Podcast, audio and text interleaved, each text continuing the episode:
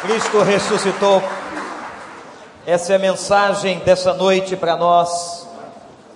Aquele Cristo que foi traído, aquele Cristo que morreu, é o Cristo que ressuscitou. Hoje pela manhã, pregava sobre uma pergunta que os anjos e Jesus fizeram a Maria de Magdala. Quem estava aqui pela manhã, repete com o pastor, foi a pergunta: por que você está chorando? De novo, toda a igreja, por que você está chorando? Eu quero nesta noite fazer e refletir sobre uma outra pergunta que envolveu a ressurreição e o momento final da vida de Jesus. Para tanto, lhes convido a abrir a Bíblia no livro de Atos dos Apóstolos, capítulo 1, versículo 9. Atos, capítulo 1, versículo 9. Você que nos acompanha na internet, em qualquer lugar da terra, que Deus abençoe você, toda a sua família muito obrigado por estar conosco e que Deus possa abençoar esta palavra também na sua casa. E tendo dito isto, foi elevado às alturas enquanto eles olhavam, e uma nuvem o encobriu da vista deles. E eles ficaram com os olhos fixos no céu enquanto ele subia. E de repente, surgiram diante deles dois homens vestidos de branco, que lhes disseram: Galileus, por que vocês estão olhando para o céu? Este mesmo Jesus que dentre vocês foi elevado aos céus, voltará da mesma forma como viram subir. Que o Espírito Santo nos abençoe. É a única passagem da Bíblia em que a ascensão de Jesus é registrada. Somente o evangelista Lucas, autor do Evangelho e autor do livro de Atos, registra este momento e meus irmãos, esta hora sublime e singular na vida e na história do Senhor e na história da igreja, o período que Jesus passou na terra depois de ressurreto foi de 40 dias. Não vou neste momento estudar sobre os motivos desses 40 dias mas por 40 dias ele pregou, ele voltou a ensinar e ele direcionou a missão da igreja. Ele disse aos discípulos: Vocês receberão poder do alto e serão minhas testemunhas aqui em Jerusalém, na Judéia, em Samaria e até os confins da terra. Jesus apareceu a Maria de Magdala, depois apareceu aos doze, apareceu especialmente aos discípulos no Mar da Galileia, apareceu, diz a Bíblia, a mais de 500 seguidores.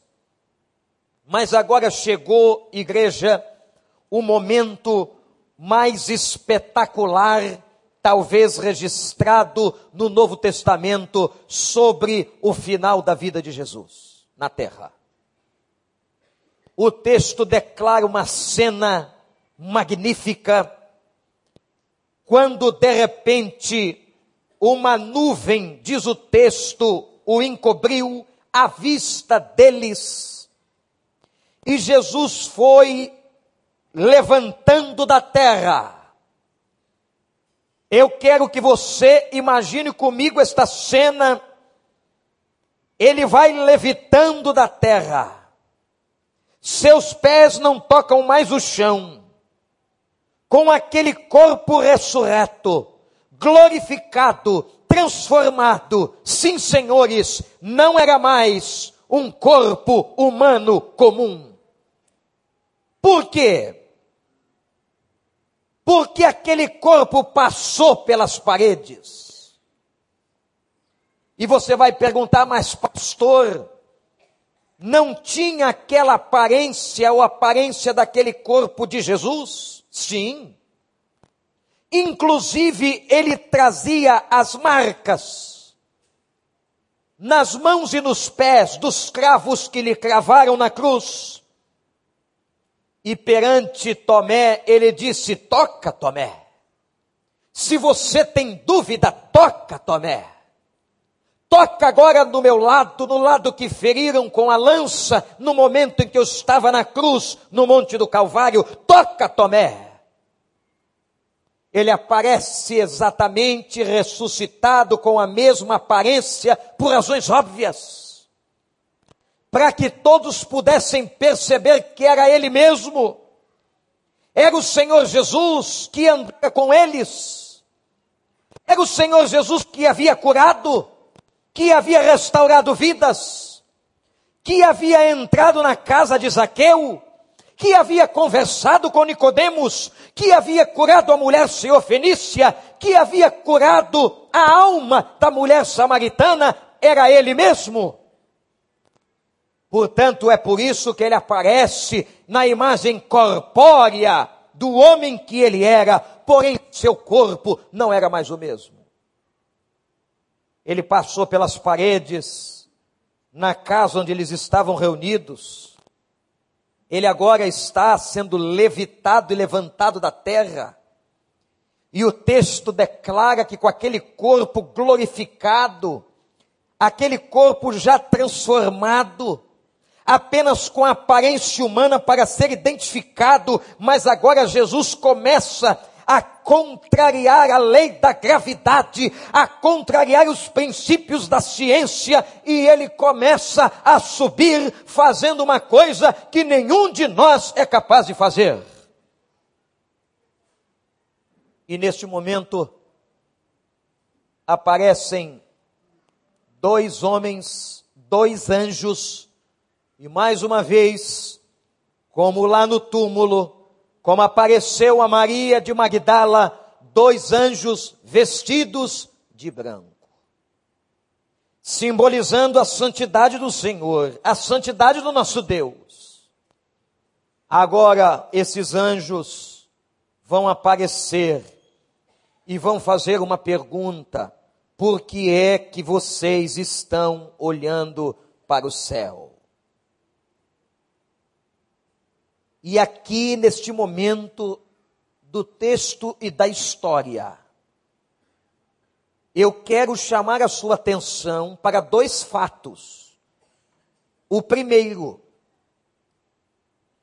por que é que esses anjos fazem esta pergunta? Por causa do olhar dos discípulos. Eu imagino que todos calados, atônitos, perplexos, em profunda reflexão, nunca haviam visto aquela cena, olhavam atordoados para cima, acompanhando o movimento do corpo de Jesus, que ia sendo levantado da terra e assunto aos céus. Por que é que vocês estão olhando para cima? Meus irmãos, aqueles discípulos estavam olhando para cima. E me permitam agora a uma interpretação do olhar destes homens e dizer-lhes o seguinte: certamente não era apenas, meus irmãos, um olhar de perplexidade por aquele momento extraordinário, sobrenatural, não. Mas talvez um sentimento de desesperança. E agora? Está indo embora aquele em quem nós confiávamos. Foram três anos de investimentos da nossa vida, dormindo com Ele, acordando com Ele, comendo com Ele, vendo tudo que Ele fez, e Ele está partindo. Foram três anos de vida integral, deixamos as nossas profissões. Mateus, que era coletor de impostos, Pedro, Tiago e João, pescadores, deixaram tudo, deixaram as coisas mais importantes para seguir o Senhor, e agora, depois de terem passado a dor da morte, e restaurar a alegria pela ressurreição, ele vai embora, desesperança no coração dos discípulos, misturada a uma tristeza, misturada a uma saudade. Saudade que nós vamos sentir dos momentos em que nós passamos com Ele. O olhar dos discípulos quando viam o corpo de Jesus sendo levantado da terra, era um olhar certamente de desesperança. Mas lhes digo ainda, era um olhar de abandono. Aquela orfandade, provavelmente sentida por Maria de Magdala, era agora a orfandade dos discípulos. Nós confiamos tanto nele, era o nosso mestre, era o nosso pai, era o nosso amigo. Está nos deixando, estamos sós. Mas lhes digo ainda, que o olhar daqueles discípulos no movimento do corpo de Jesus era um olhar de incerteza, não apenas de abandono, não apenas de desesperança, mas minha gente, meus amigos, de incerteza, provavelmente pensando: o que será de nós? O que será do nosso futuro? Corremos risco de vida. O que farão a nós os judeus? O que farão a nós os romanos? O que será das nossas vidas? e do nosso amanhã. Meus irmãos, quando eu estava lendo e refletindo sobre esta pergunta, que aqueles dois homens, dois anjos de branco fizeram aos discípulos que atônitos olhavam para o céu, eu me lembrei de nós. Que muitas vezes o nosso olhar é um olhar exatamente semelhante ao que esses discípulos tinham. E vejam, eram discípulos. Discípulos como você, discípulos como eu, pessoas que creem em Jesus, pessoas que entregaram a vida a Jesus, pessoas que confiam em Jesus, mas que às vezes, meus amigos, nos pegamos perplexos, olhando para o céu, nos pegamos com o coração abalado, nos pegamos cheios de desesperança, nos pegamos como que sentindo abandono na alma, solidão, como que todo o nosso investimento não valeu de nada. Você já se sentiu assim? Como se um dia todas as orações que você já fez não valeram de nada? Um dia que a sua vida está tão afetada e abalada que parece que nenhum texto da Escritura lhe valeu alguma coisa. Um momento em que parece que nada que fizemos pelo reino foi importante. Às vezes nós estamos com o mesmo olhar dos discípulos naquele dia, atônitos, perplexos, com este sentimento de desesperança, de tristeza, de confusão, de insegurança, isto é, ser humano. E você que veio aqui hoje, pela primeira vez, talvez diga assim, pastor, como é que o senhor sabe? Como é que o Senhor sabe que eu tenho tanta desesperança no coração? Como é que o Senhor sabe que eu, às vezes, sinto tanta frustração na minha vida? Que nada me preencheu? Que a minha história não conseguiu preencher o vazio do coração? Eu continuo ainda uma pessoa com falta e em falta. Eu ainda sou uma pessoa que preciso verdadeiramente de um consolo, de um encontro da presença dele. Pastor, como é que o senhor sabia disso tudo? Porque isto é ser humano. Isto somos nós. A imagem dos discípulos, gente olhando para cima, perplexos, temerosos, inquietos, é a nossa imagem a imagem de discípulos e não discípulos, a imagem de crentes e de ateus, que na vida se encontram muitas vezes no abandono, na solidão e na tristeza. Eu ontem assisti um documentário na televisão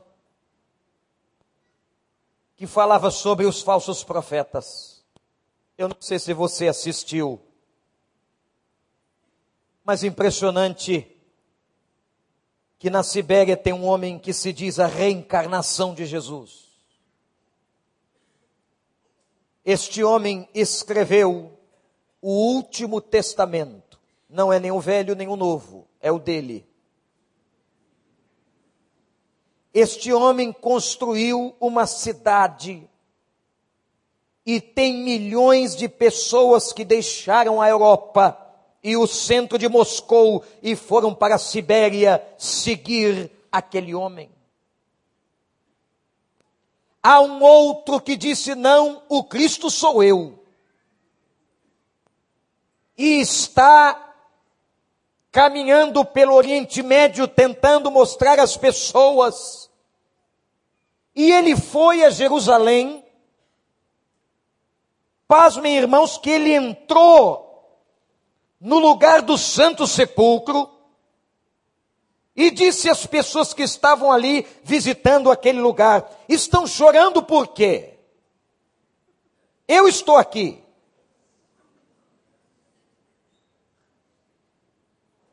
Eu não estou aí, eu estou aqui. E como nós brasileiros não podíamos ficar de fora, temos um também aqui no Brasil, no Sul, que diz que é Jesus. E o que mais me impressionou na reportagem é que há seguidores. Pessoas vendendo suas propriedades, cumprindo a profecia que diz que nos últimos tempos haveriam muitos falsos cristos e apareceriam muitos dizendo: o Cristo está aqui, não está acolá, está do outro lado. E o Senhor disse: não se atemorizem, porque é apenas o princípio de todas as dores, está se cumprindo. O ser humano, e sabem por que, que eles vão atrás dessas pessoas? Porque o ser humano é carente. Nós somos carentes, irmãos nós trazemos um vazio, um vazio dentro de nós, que foi colocado no Éden. No dia em que nós rompemos com Deus, no dia em que Adão e Eva romperam com Deus, no dia em que o pecado nos distanciou de Deus, arrebentou a nossa comunhão, criou um vazio. E agora o homem tenta preencher o vazio e vamos preencher o vazio. E o homem tenta com dinheiro, com a riqueza e não consegue. E o homem tenta com as festas, com as noites e não consegue. E o homem tenta com as mulheres, com a orgia e não consegue. E o homem tenta no casamento e não consegue. E o homem tenta nas academias universitárias, com os títulos acadêmicos, e não consegue. E o homem tenta nos relacionamentos de amizade, ao redor da sua casa e com os amigos do trabalho, e não consegue. O vazio continua no coração. Por isso que os homens de branco apareceram e disseram: Por que vocês estão olhando para o céu? Por que vocês estão sem esperança? Por que vocês estão tristes? Por que vocês estão abatidos? Por que vocês estão com o coração tão órfão? Vem então a segunda realidade dessa história e nesta pergunta.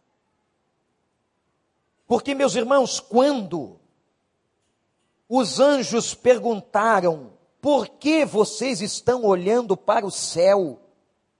Qual é a pergunta? Por que vocês estão olhando para o céu? Esta pergunta está cheia de respostas. Ela já traz nela mesma as suas respostas. A pergunta dos anjos trazia respostas aos discípulos, e eu quero agora lhes dizer: anote-as. Sabe qual era a primeira resposta? Era a resposta de consolação. Por que, que vocês estão olhando para o céu? Não se preocupem, vocês não vão ficar sozinhos. O Senhor continuará entre vós e vai se cumprir a profecia de que quando ele for, o consolador, que é o Espírito Santo, virá e habitará no coração de vocês, como disse o profeta Joel, e será derramado sobre toda a carne. O Espírito Santo já veio, o Espírito Santo já foi derramado, meus irmãos, por mais que nós possamos em algum momento da vida nos sentirmos sozinhos, aleluia, porque o espírito de consolação está entre nós, aqui nessa noite e habita na tua vida. Muitas vezes a gente fica olhando para o céu, Pai, de onde me virá o consolo? Pai, onde está o meu consolo? Nada me consola. Isso é muito diferente, meu amigo, do que ter uma religião. Eu não estou falando de ter uma religião. Eu não estou falando de um código de ética. Eu não estou falando de um código de moralidade social. Eu estou falando de alguém que entra na vida de uma pessoa e traz consolação alguém que preenche exatamente o tamanho daquele vazio deixado desde o Éden, aquele vazio que você carrega, aquele vazio que eu carregava. Este vazio é preenchido pelo nosso Senhor Jesus Cristo. Eu consolo você. Você está sofrendo? Olhe para mim. Você está chorando. Você está em crise. Você está sofrendo de depressão de síndrome do pânico, as lágrimas teimam enrolar dos seus olhos. Eu quero dizer a você agora, nesta noite, nesta noite de Páscoa, que eu sou o teu consolador, eu sou a tua resposta, porque você está olhando para cima, você não está sozinho, eu estou aqui na terra com você, na pessoa do meu Espírito. Segunda resposta é a resposta da continuidade. Provavelmente naquela hora os discípulos disseram: acabou. Acabou. Tem momento na sua vida que você diz assim: acabou. Eu não aguento mais. Senhor, não dá mais para mim. Tem gente na Bíblia, gente boa, gente de Deus, que a vida estava tão pesada, que o momento era tão difícil, e que ele disse: Senhor, não está dando para mim. Eu quero morrer. Eu prefiro morrer. E houve um profeta que disse ao pai: Pai, amaldiçoado o dia que eu nasci. A minha dor e a dor dos meus olhos e a dor do que está diante de mim é tão grande, Pai, que eu amaldiçoo o homem que deu a notícia do meu nascimento. Eu amaldiçoo aquela data. Tamanha era a dor e o sentimento de sofrimento daquele homem. Eu tenho encontrado tanta gente assim. Talvez você conheça tanta gente assim. Gente, meus irmãos, pisada. Gente achatada pela vida. Gente sofrida. Em que diz assim: acabou. Mas eu quero que você que veio aqui essa noite, Talvez com esta palavra no seu coração, preste muita atenção no que eu vou dizer a você. Quando Jesus está subindo, sendo levantado da terra, a pergunta daqueles anjos, por que que vocês estão olhando para o céu? Traz a resposta de que na verdade, na verdade, nada acabou, mas está começando a festa agora. É agora, gente, que vai começar a festa.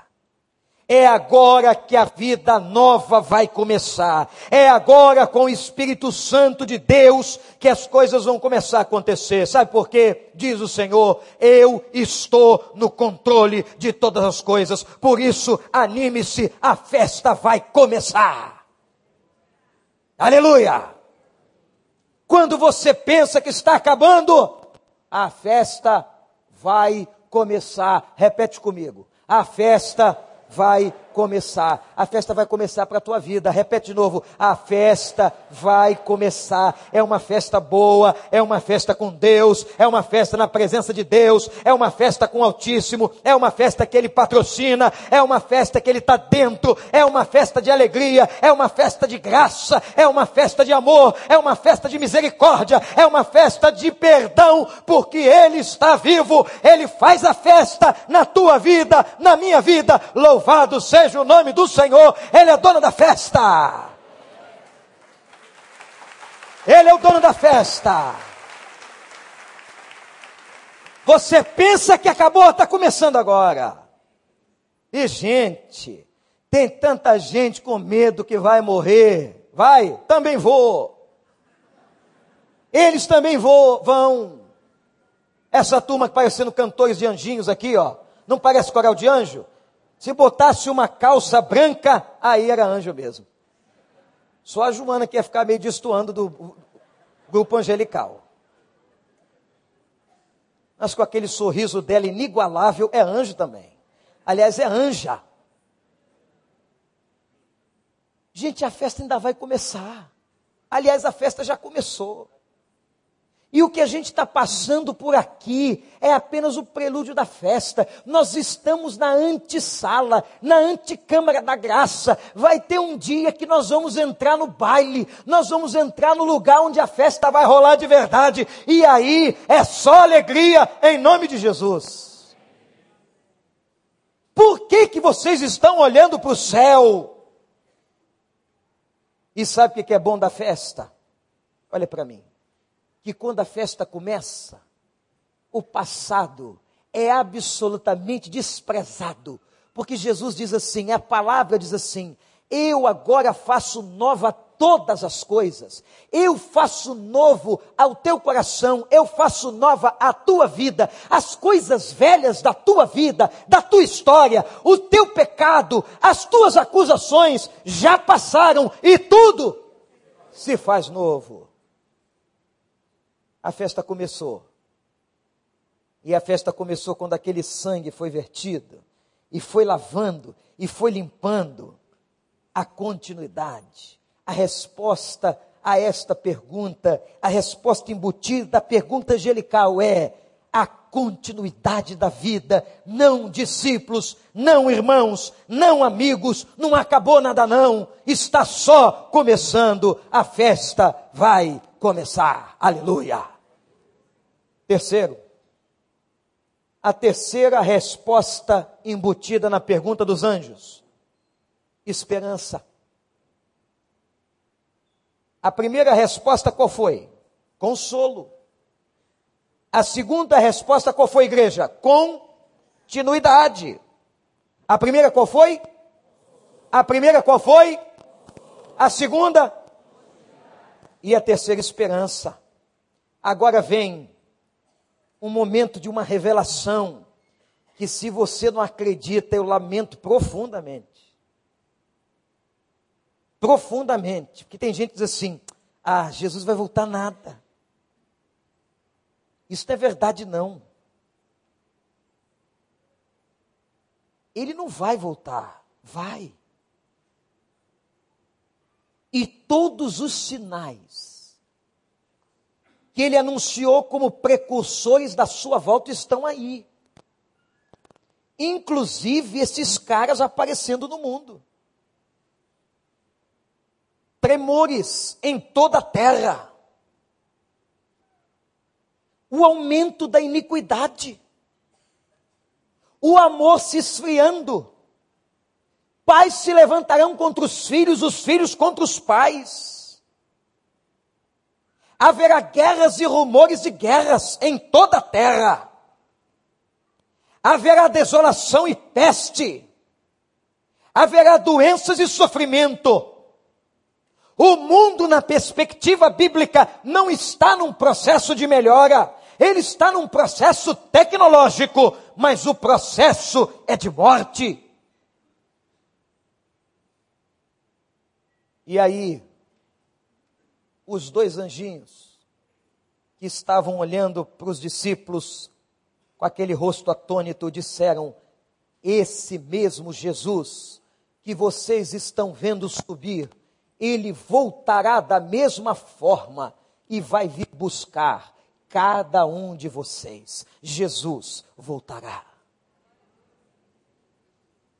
E ele será visto por todos os olhos da terra. Aqueles que estiverem mortos verão. E todo olho verá. E toda língua confessará que Jesus Cristo é o Senhor para a glória de Deus Pai. E sabe qual é o espetacular? Um dia, andando em Paris, eu fui ao cemitério nas cercanias da cidade onde está o corpo de Allan Kardec. Muitos sabem e celebram onde está o corpo e pedaços do corpo de Mohamed. Maomé. Muitos vão atrás e sabem onde está Siddhartha Gautama, o Buda. Mas vocês podem rodar toda Jerusalém e toda a terra. Não há lugar onde esteja o corpo do Senhor, porque Ele está vivo. o nome mais lido na internet, o nome mais procurado no Google é o nome de Jesus. É o nome que está sobre todo nome. É o nome pelo qual todo joelho se dobrará e toda língua vai confessar que Ele é Senhor. Ele voltará nas nuvens. Por que, que vocês estão olhando para o céu? O mesmo Jesus que estão vendo subir vai voltar para vocês. E, gente, vai ser o dia da vitória. Aí, naquele dia, todas as nossas orações estarão sendo respondidas. Não haverá mais oração pendente. Não haverá mais corpo danificado. Não haverá mais pessoas com doenças mentais. Não haverá mais servos cancerosos. Não haverá mais discípulos doentes. Não haverá mais pessoas enfermas nas emoções. Sabem por quê? Porque a Bíblia diz: assim como ele ressuscitou dos mortos, nós também ressuscitaremos com ele. E o corpo que estava sobre ele, nós receberemos aquele tipo de corpo imortal, incorruptível, imarcessível, incontaminável. Aquele corpo será nosso e nós também subiremos com ele em glória e para a glória. Você acredita? Se você não acredita nisso, você é apenas religioso, você é apenas seguidor de leis do cristianismo, mas você não teve experiência com ele. Porque ele aparece a nós e ele voltará. E naquele dia será fechado o livro. E ele vai ter vencido toda a morte. Nós vamos rever os nossos queridos que morreram em Cristo. Ele vai ter quebrado todos os agrilhões e grilhões da destruição e do pecado. Ele vem buscar e vai te dar todas as promessas que ele te prometeu. E vai te restituir. E disse o poeta teólogo sacro. E assim terminou a vida terrena de Jesus.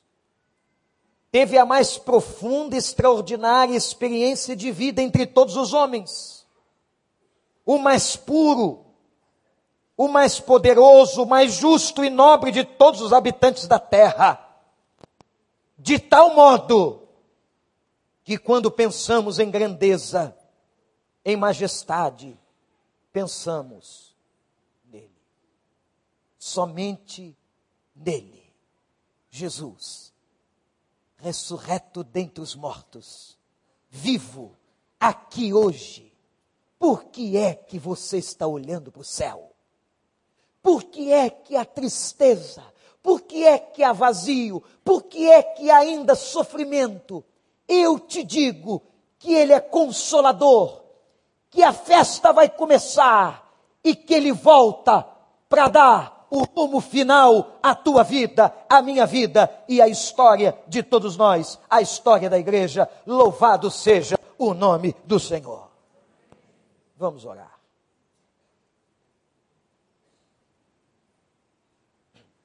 Feche seus olhos.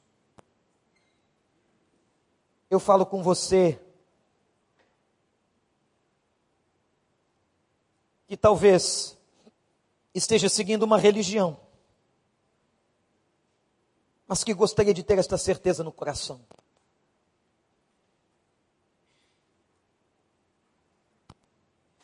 Mas talvez hoje você aqui não tem convicção, não tem convicção de que se o Senhor te chamasse hoje, você estaria adentrando as regiões celestiais. Pai, eu queria tanto ver ah, quantos querem ver? Quantos? Mas talvez você diga, pastor, eu não tenho mais esperança. Eu estou também como aqueles discípulos atônitos sem saber a resposta. Pastor, pastor, eu tenho um vazio no coração, você tem. Você é meu amigo, minha amiga. Você que está aqui nessa noite, talvez veio convidado por alguém. Você que nos escuta em qualquer lugar do mundo pela internet, você também tem um vazio. Um vazio que ninguém, ninguém, ninguém pode preencher. Os teus relacionamentos, a tua família, os teus títulos, nada preencheu. Talvez você esteja aqui sem esperança alguma. Talvez você esteja aqui precisando dele. E ele está aqui para você. Ele está aqui dizendo: Eu quero consolar teu coração. Eu quero te apresentar essa vida nova. Eu quero te dar esse caminho. Eu um dia vou voltar para você e vou restaurar completamente completamente todas as coisas. Você quer isso, meu amigo, minha amiga? Você que está aqui hoje, que sente esse vazio na tua casa, no coração, você quer que Ele preencha isso? Você quer entregar a Ele tudo que você tem e que você é? Então diga a Ele agora, Pai, eu quero. Eu quero orar por você, onde você está. E se você quer, em nome de Jesus, nessa noite linda de Páscoa, diga, Pai, eu quero. Eu quero, como pastor, orar por você. E vou pedir que você agora, se você quer isso, em nome de Jesus, levante uma de suas mãos e eu vou estar orando pela sua vida. Você quer? Você quer? Levante sua mão. Graças a Deus, graças a Deus, graças a Deus. Graças a Deus. Levante bem alto, diga: Eu quero, pastor. Eu quero ter certeza. Deus abençoe, Deus abençoe. A você que não tem certeza da sua salvação, a você que não tem certeza se você um dia irá para o céu e você quer ir, você quer estar com Ele, você quer ter essa experiência de continuidade, de consolação, levante a sua mão onde você estiver, graças a Deus. Ó, oh, que Deus abençoe vocês. Deus abençoe. Eu vou estar orando daqui a pouco por vocês. Eu vou estar orando por vocês. Eu queria que você agora, onde você está, que você ficasse de pé. Onde você está, toda a igreja. Vamos todos ficar de pé agora. Tem um cântico do Logos que diz: Pai, eu quero tanto ver esse dia final. Esse cântico fala da volta do Senhor. Nós vamos cantá-lo. E que nesse momento, em nome de Jesus, você possa ter uma certeza: aquele que foi, voltará. Aquele que está aqui, vai preencher todos os vazios da tua vida. Nós vamos pedir para o Senhor da graça abençoar a vida dessas pessoas que o vazio seja completado pelo Senhor. Que o Espírito Santo console todas as suas lágrimas. Que a graça de Deus abençoe e alcance o seu coração. Pai, abençoa essas vidas. Tome em teus braços, Senhor. Cuida de cada uma delas. Pai, tu sabes os sentimentos, as tristezas, as decepções, a perplexidade, Pai, tu sabes. Eu te suplico agora, preenche essas vidas em nome de Jesus. Sela esses nomes no livro da vida. Traz a certeza de salvação, Pai.